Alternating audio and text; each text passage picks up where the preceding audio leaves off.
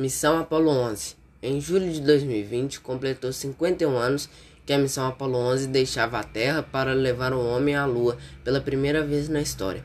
O lançamento realizado no dia 16 de julho de 1969, precisamente às 9 horas e 32 minutos do horário da Flórida, onde está localizado o Kennedy Space Center em Cabo Canaveral, que serviu como cenário para este momento, a aterrissagem da espaçonave na Lua aconteceu quatro dias depois, no dia 20 de julho de 1969.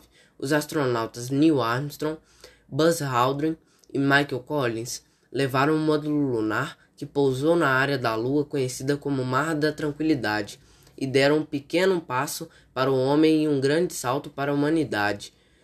O que comprovou a veracidade do sucesso da missão Apollo 11 foram as pedras lunares que os astronautas coletaram como amostras do solo, incluindo mais de 20 quilos de rocha coletadas na Lua, e que estão até hoje sendo estudadas e analisadas por cientistas do mundo inteiro.